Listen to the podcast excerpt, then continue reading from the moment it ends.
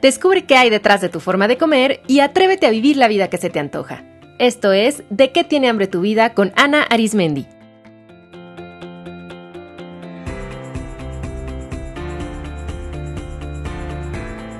Este es el episodio 207, Apoyo psicológico en la diabetes.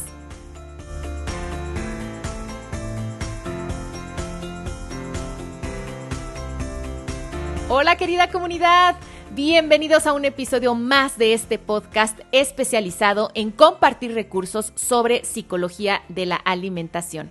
Mi nombre es Ana Arismendi, soy psicóloga, directora del Instituto de Psicología de la Alimentación y orgullosamente una mujer hambrienta, es decir, una mujer viva y con ganas de más. Si ustedes también están hambrientos por vivir, les recomiendo mi taller online Diseña la vida que se te antoja, cuyo objetivo es guiarles y brindarles las herramientas para construir un proyecto de vida alineado con sus anhelos o hambres más profundas. Este es más que un taller para establecer metas o propósitos, es un proceso para reconectar con su interior y desde esa congruencia proyectar la vida que realmente desean. El próximo grupo inicia el 2 de diciembre. Toda la información está en de qué tiene hambre tu vida.com en la pestaña de cursos o en el link directo en las notas de este episodio. Comencemos con el tema de este episodio. Cada año, el 14 de noviembre, se conmemora el Día Mundial de la Diabetes con el objetivo de concientizar sobre esta condición. Así que en este episodio les voy a hablar sobre la importancia del apoyo psicológico para el manejo de la diabetes.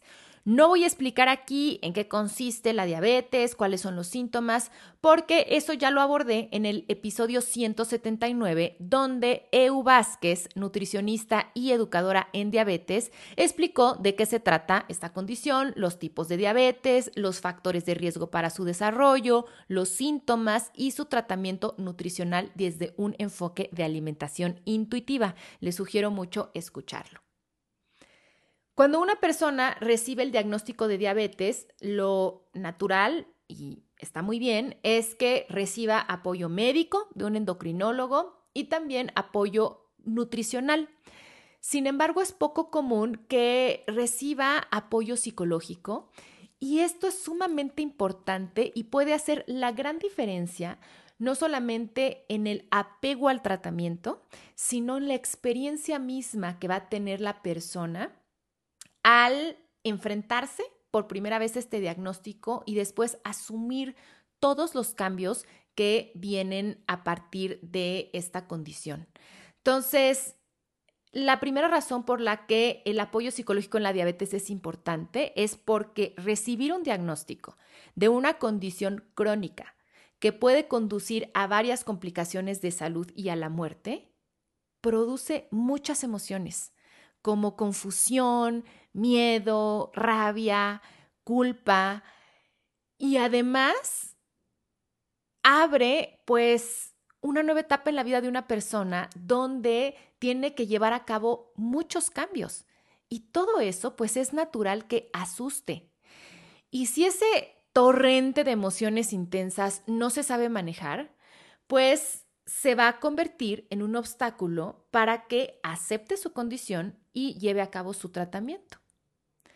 La Federación de Diabéticos Españoles y el Consejo General de Colegio de Psicólogos hicieron un estudio justamente para ver cómo se sentían emocionalmente las personas que por primera vez recibían el diagnóstico de diabetes y se dieron cuenta que un altísimo porcentaje, un 84% de los encuestados, reportaron sentir incertidumbre y miedo Después, el 80.5% ansiedad y enfado. El 78.5% estrés y depresión hasta un 28.5%. Así es que no estamos hablando de una reacción de unos cuantos, sino la mayoría de las personas se enfrentan con esta intensidad emocional que es nuevamente muy natural pero que si no se sabe manejar, pues puede poner en riesgo a la persona. Así es que aquí es donde un psicólogo, que es el profesionista experto en salud mental, pues puede ser de gran ayuda para enseñar a la persona a reconocer sus emociones, hacerla sentir acompañada y validarle esta experiencia y decirle que no es la única persona que se siente así y darle los recursos para poder gestionar estas emociones. Otro punto importante es que desde el diagnóstico y principalmente al inicio del tratamiento, la persona va a enfrentar diversos duelos. Y eso es algo que pocos pacientes y profesionales de la salud consideran. La persona con diabetes se va a enfrentar a muchas pérdidas. Pérdidas de ciertos hábitos, cambios en su alimentación, va a dejar de consumir ciertos alimentos que muy probablemente tenían un valor emocional importante y además hay que ser conscientes que muchas personas utilizan la comida como un recurso para gestionar emociones. Entonces imagínense que están en un momento donde sienten una revoltura emocional y al mismo tiempo les quitan o pierden su recurso principal para tranquilizarse, para acompañarse, para reducir el estrés y relajarse. Entonces, obviamente las personas se van a sentir sumamente vulnerables. Y cuando no se reconoce esto, por eso muchas personas regresan a consumir esos alimentos que entienden que no benefician su condición, pero no los pueden soltar porque no tienen otro recurso para manejar el estrés que están sintiendo.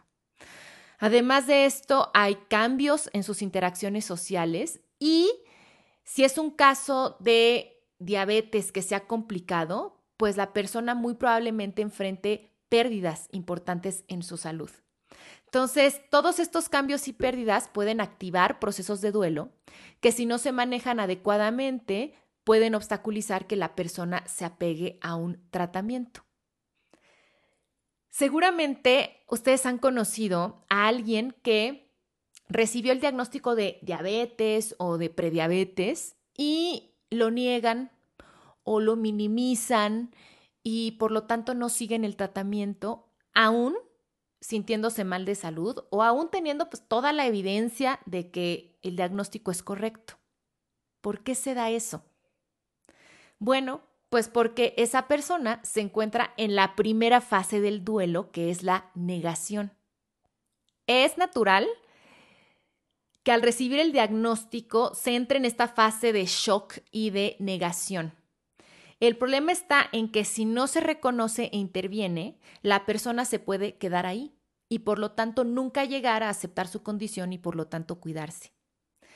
Además de esta primera fase de negación, pues la persona va a atravesar por varias otras de las fases del duelo. La rabia, va a sentir que esto es injusto, se va a preguntar por qué a mí o puede sentirse profundamente culpable y también puede atravesar por periodos de tristeza e incluso depresión. Entonces, cuando no se recibe acompañamiento y cuando la misma persona ni siquiera entiende por qué se está sintiendo así, puede ser que en vez de que el duelo sea un proceso pasajero que permita, o sea, para, ¿para qué vivimos el proceso de duelo? Porque es ese periodo que nos va a permitir ajustarnos de esa antigua realidad a la nueva realidad. Entonces necesitamos como ese tiempo y experimentar y sacar todas esas emociones y pensamientos para poder ajustarnos a esta nueva realidad que se abre.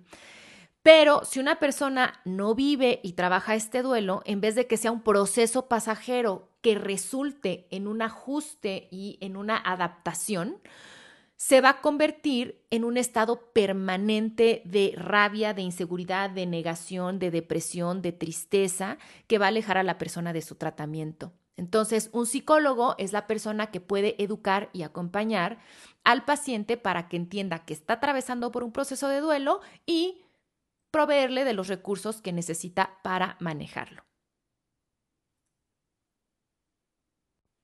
Otro aspecto importante donde el apoyo psicológico es relevante es en el manejo del estrés. Porque hay que entender que el tratamiento para la diabetes pues requiere de un profundo compromiso individual.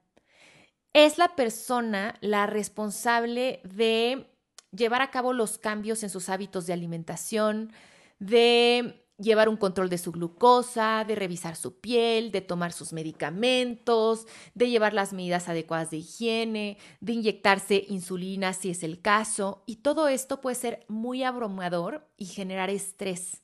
Además de los cambios en la dinámica familiar que esto puede implicar, también a veces hay estrés por los gastos económicos que puede generar el tratamiento. Entonces, hoy en día sabemos que el estrés tiene una gran influencia en los niveles de glucosa en sangre. Cuando se activa la respuesta de estrés, se segrega la hormona cortisol, que entre otras cosas libera glucosa de los depósitos fisiológicos para convertirla en energía que esté disponible de manera inmediata para que el cuerpo enfrente la situación estresante. Y esto pues aumenta los niveles de glucosa en la sangre. El problema es cuando esta respuesta de estrés se vuelve crónica, pues el aumento de cortisol en sangre va a ser crónico también y los niveles de glucosa pues van también a incrementarse. Entonces, los psicólogos pueden enseñar a las personas herramientas de manejo de estrés. En específico, se ha estudiado que el mindfulness, la respiración consciente, la meditación y las intervenciones cognitivas que ayudan a frenar pensamientos automáticos de ansiedad y otras creencias distorsionadas ayudan mucho a reducir el estrés y la ansiedad. Y con ello no nada más se apoya a mantener los niveles óptimos de glucosa en sangre, sino también cuando una persona aprende a manejar el estrés, pues estar muchísimo más tranquila a lo largo del día favorece todos los aspectos de su vida y le da una sensación de autocontrol y autoeficacia, que eso es muy importante porque justo, como decía anteriormente, cuando una persona se da, se, se da cuenta realmente, hace conciencia de que es ella la responsable de su tratamiento, es muy importante que tenga esta confianza interna en que es capaz de cuidarse, en que tiene las habilidades para hacerlo, que sabe cómo adaptarse a diversos contextos y afrontar crisis si ocurren. Y todo esto es una habilidad que se puede aprender y se puede entrenar dentro de una consulta psicológica. Algo también es que las personas con diabetes pueden empezar a enfrentar una serie de miedos que si no se trabajan pueden llevarlas a paralizarse, a tener crisis de ansiedad, hasta ataques de pánico o depresión y además aumentar los niveles de estrés que como ya vimos tiene efectos biológicamente negativos. Entonces, algunos de los miedos principales de las personas con diabetes son miedo a las hipoglucemias, a la muerte, a las complicaciones de la enfermedad, a enfrentarse a situaciones donde tienen miedo de no saber qué hacer o no poder comer cuando lo necesitan o miedo a sentirse mal en, en esas condiciones, por ejemplo, en reuniones sociales o en viajes prolongados. Entonces, también los psicólogos podemos apoyar a la persona a ser consciente de estos miedos y a trabajarlos, a ver de dónde vienen, a profundizar en ellos y a darle herramientas a la persona para afrontarlos de una manera adecuada. Saliéndonos de la parte individual, por si todo esto fuera poco, la diabetes también genera cambios a nivel familiar y eso puede causar también estrés y conflicto entre los miembros. Así es que un abordaje familiar es en muchos casos indispensable. Yo he trabajado con padres de familia que como es natural, se sienten sumamente asustados por la recién diagnosticada diabetes de su hijo, que empiezan a sentir mucha culpa porque se sienten responsables de ello. Y entonces empieza a haber conflictos entre la, entre la pareja, se empiezan a hacer reclamos entre ellos. Además, puede ser que mucha de su ansiedad venga de que no tienen información suficiente sobre la condición y además que pueden empezar a tener conflictos con su hijo cuando éste se niega a llevar el tratamiento. Así es que dar apoyo a toda la familia es sumamente útil. Y finalmente, un punto que también me parece crucial para entender la relevancia del apoyo psicológico es que existe una fuerte correlación entre la diabetes y la depresión y la diabetes y los trastornos de la conducta alimentaria. Y recuerden que correlación no quiere decir causalidad, o sea, la diabetes no causa depresión ni trastornos alimenticios, ni viceversa. Pero sí se ha observado que las personas con diabetes tienen mayor probabilidad de presentar alguna de estas dos condiciones, lo cual pues va a hacer más complicado su tratamiento y los pone en mayor riesgo de presentar alguna complicación de salud. El doctor Anderson y sus colegas realizaron un estudio metaanalítico de 42 investigaciones sobre la comorbilidad entre la diabetes y la depresión y encontraron que los sujetos con diabetes tienen una probabilidad dos veces mayor de padecer depresión que los sujetos sin diabetes. Este estudio fue publicado en la revista Diabetic Care de la Asociación Americana de Diabetes. Encuentran la referencia en las notas del episodio. En este mismo estudio, los autores encontraron que uno de cada cuatro pacientes con diabetes presenta un cuadro clínico de depresión lo suficientemente severo para meritar una intervención. Y este, junto con otros estudios también citados en las notas de este podcast, reportan que aproximadamente el 20% de los hombres con diabetes y el 40% de las mujeres con diabetes van a sufrir algún episodio de depresión en sus vidas. Esta relación entre diabetes y depresión se explica por dos vías. Por un lado, puede ser el resultado de todos los cambios a los que una persona se enfrenta y que pueden implicar duelos, pueden implicar conflictos en las relaciones interpersonales, pueden activar pensamientos y emociones que conduzcan a un cuadro depresivo. Y por otro lado, la diabetes genera cambios neuroquímicos que pueden hacer a la persona más vulnerable a desarrollar una depresión. Entonces, en estos casos, la intervención psicológica es fundamental para poder superar la depresión. Recuerden que la depresión también es una condición crónica que si no se atiende empeora e incapacita. Entonces, la diabetes afecta y empeora la depresión y la depresión también afecta a la diabetes. En particular, se recomiendan las intervenciones desde la terapia cognitivo-conductual, la terapia racional emotiva y la terapia de aceptación y compromiso, pues se ha medido su efectividad en la depresión. En cuanto a los trastornos de la conducta alimentaria, de acuerdo a datos también de la Asociación Americana de Diabetes, se ha encontrado que los trastornos alimenticios son dos veces más frecuentes en las personas con diabetes que en la población en general. La bulimia es más común en mujeres con diabetes tipo 1 y el trastorno por atracón más común en mujeres con diabetes tipo 2. En el episodio 186, llamado Trastornos de la conducta alimentaria, hablé a detalle de la anorexia, bulimia y trastorno por atracón para que los entiendan bien y conozcan sus síntomas y signos de alerta. Además de esto, hay un tipo de trastorno en la conducta alimentaria específico de las personas con diabetes que se llama diabulimia y se presenta en personas con diabetes tipo 1 y consiste en que intencionalmente dejan de inyectarse insulina con el objetivo de perder peso. Se calcula que un tercio de las mujeres con diabetes tipo 1 han llevado a cabo restricción de sus dosis de insulina con el fin de perder peso. Como ven, la prevalencia es alta y por lo tanto es importante detectar esto. Se debe sospechar de un posible trastorno alimenticio cuando existe un pobre control metabólico persistente, cuando se identifica preocupación por la imagen corporal y pérdida de peso, cuando se reportan conductas como atracones, vómito autoinducido, ejercicio excesivo o uso de laxantes y cuando se presentan pérdidas importantes de peso en periodos cortos de tiempo. Y bueno, por supuesto, si hay un historial previo de dietas restrictivas para bajar de peso o algún trastorno de la conducta alimentaria. La intervención para los trastornos alimenticios siempre debe ser interdisciplinaria y el psicólogo es la pieza medular para la recuperación de raíz. Entonces, como pueden ver, o más bien escuchar, hay muchas razones por las que el apoyo psicológico en la diabetes es sumamente importante. Yo les diría que igual de importante que el tratamiento endocrinológico y nutricional.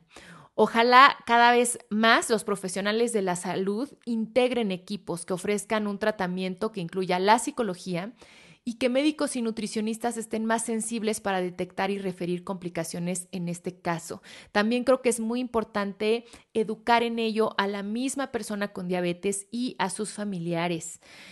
No saben cuántos pacientes yo he tenido que cuando les explico todo esto dicen, por fin entiendo por qué me he sentido así a nivel emocional. Claro, yo también he tenido conflictos con mi pareja o con mi hijo por esto. Sí, yo creo que eh, pasé por un periodo de depresión. Claro, yo estuve en una fase de negación. Sí, yo estuve muy enojada o me sentía muy culpable conmigo misma. Entonces, es bien importante cuando una persona entiende por lo que está pasando, cuando acepta eso, ese es el primer paso para la transformación. Y cuando sabe que no está solo, y que puede acceder a recursos, eso le empieza a dar un alivio y una tranquilidad enormes. Si ustedes o algún familiar están teniendo dificultades para afrontar la diabetes, si se identificaron con algo de lo que hablé, sepan que no están solos, que es natural sentir angustia y perturbación emocional y que hay ayuda. Yo lo que les recomiendo es en primer lugar educarse. Deben saber qué es la diabetes, cómo manejarla, deben educarse en cuanto a nutrición y además educarse en cuanto a emociones y cómo funciona su cuerpo en particular. Mientras más información tengan, se van a sentir más seguros, van a poder tomar mejores decisiones, la ansiedad se va a reducir y se van a sentir más libres de adaptarse y de llevar una vida tranquila y normal. También les recomiendo, por supuesto, acudir con un psicólogo, tanto para terapia individual como familiar. Y un consejo más es asistir a grupos de apoyo donde pueden conocer a otras personas con diabetes o conectar con familiares de personas con diabetes. En los grupos las personas se sienten acompañadas, se dan cuenta que otras personas también atraviesan por lo mismo y obtienen pertenencia, herramientas, recursos y mucha comprensión. Deseando que este episodio les haya sido útil, les envío un cariñoso abrazo comunidad y conectamos en el próximo programa.